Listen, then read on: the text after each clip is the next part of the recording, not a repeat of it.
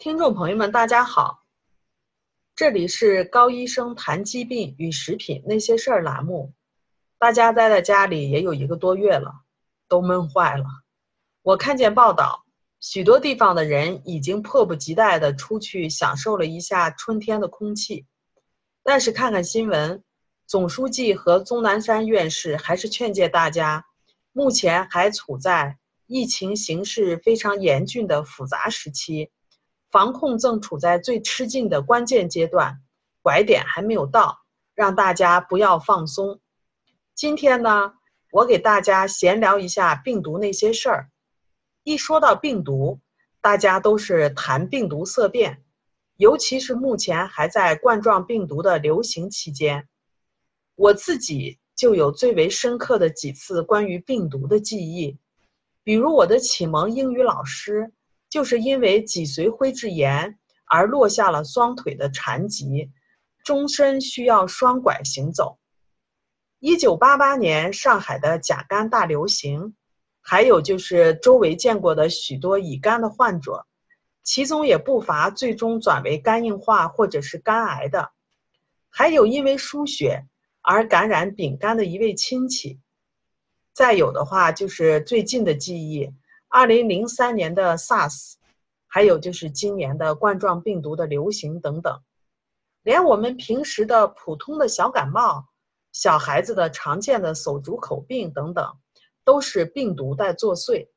那么病毒是什么？为什么人类不想尽办法去消灭它们呢？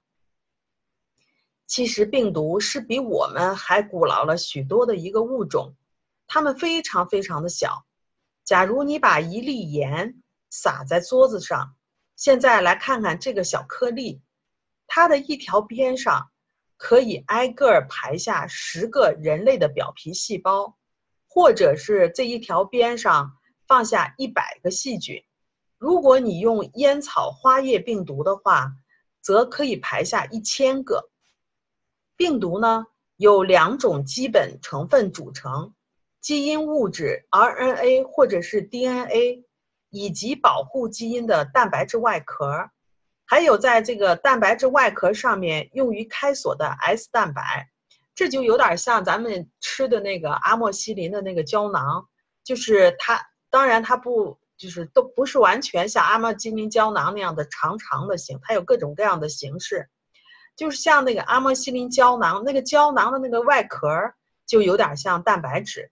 然后胶囊里面盛的那些药粒儿，就有点像它的遗传物质，呃，DNA 或者是 RNA。当然，这个胶囊的话不是光面的，在这个胶囊的外面的话，有一种就叫做 S 蛋白，就是那种凸起的小凸起。这个 S 蛋白的话，它就是类似于钥匙的这个功能，它就是实际上如果能找到锁的话，就是人类或者是其他的细胞的话，它就可以用这个钥匙去开人类。呃，就是人类细胞上的那个受体的那把锁。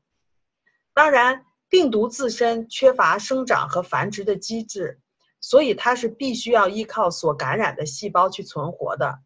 实际上，如果病毒要存活的话，就必须感染以细胞为基本结构单元的生物体，比如说动物，尤其比如说像我们人类就属于动物。还有的话，它也感可以感染植物，比如说前面我提到的那个烟草花叶病毒，它就是感染植物的，甚至是也可以感染细菌。还有的话，就是有一种小，就是这种病毒也可以去感染它的其他的病毒，它们自己也可以。病毒的大小也不一样，有特别大的，与细菌个头差不多的，称为逆菌病毒。它这个有点像那个细菌和病毒的那种过渡体，小的的话就是比如一九九七年诺贝尔奖获得者所发现的那种称为软病毒。这种软病毒的话，它不仅没有细胞，而且没有 DNA 和 RNA。咱们都知道，DNA 和 RNA 是被地球上已知其他所有生命形式当做蓝图来使用的基因物质。但是软病毒虽然没有它们，它依旧可以生存，并且能够四处的传播，引发疯牛病等等疾病。我们没办法完全消灭病毒，因为我们和病毒是密不可分的。首先呢，我们知道我们生活在充满病毒的世界里头。一九八九年，来自挪威呃比尔根大学的奥伊文伯格和他的同事们发表了一篇具有开创性的论文。在这篇论文里头，科学家们指出，他们利用电子显微镜来计算病毒的数量，结果发现。每毫升的海水中，他们找到了二点五亿个病毒颗粒。除了这个以外，再看看我们人体，我们从头到脚每十个细胞里头，大约只有一个属于我们人类细胞，其他的九个都是来自于微生物。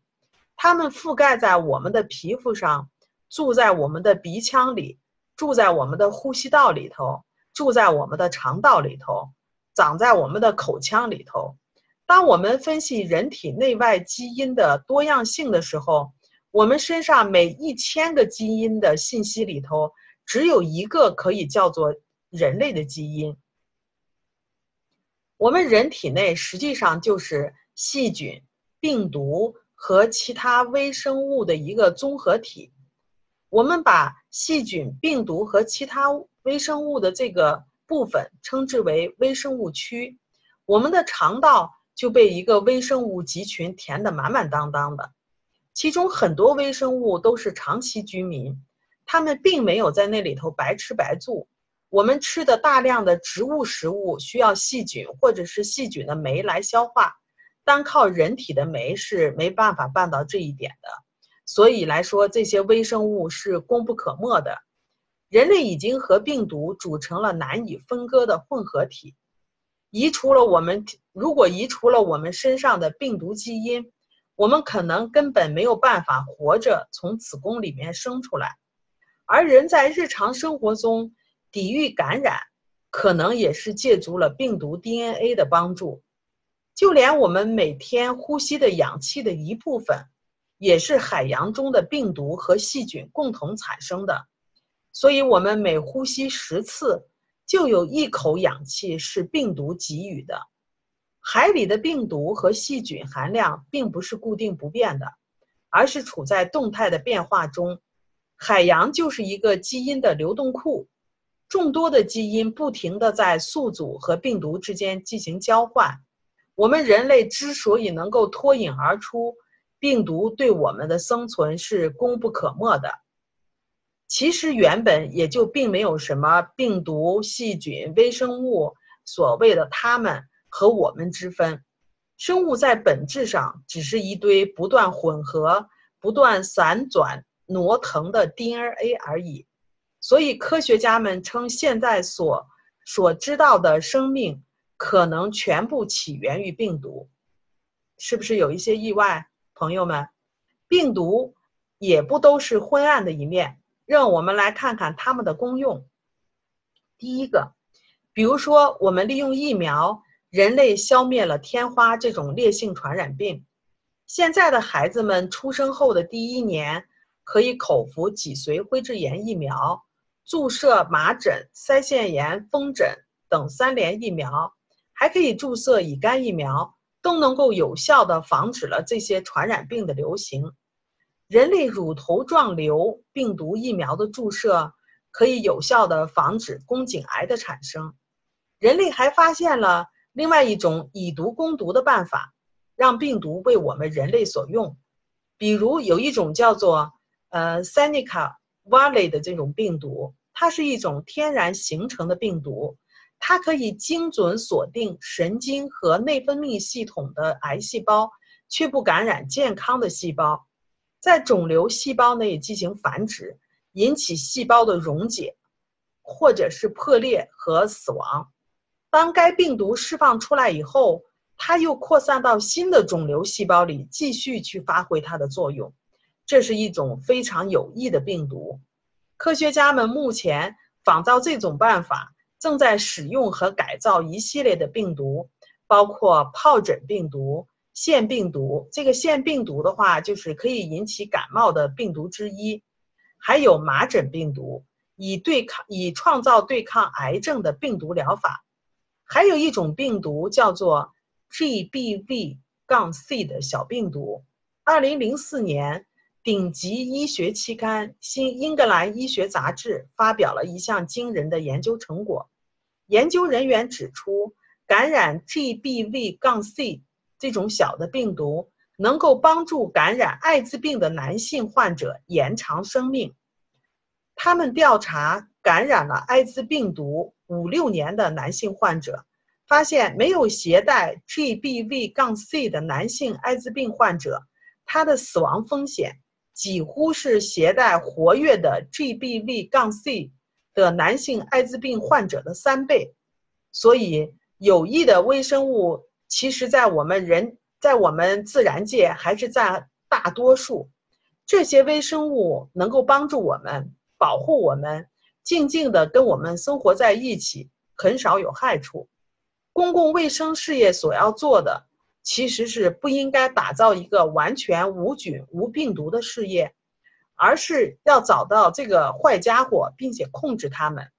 对付坏家伙的关键的一招，就是来培育帮助我们人类的有益的微生物。所以，我们保护自身的方式，应该是依仗与我们共生的微生物，而不是消灭它们。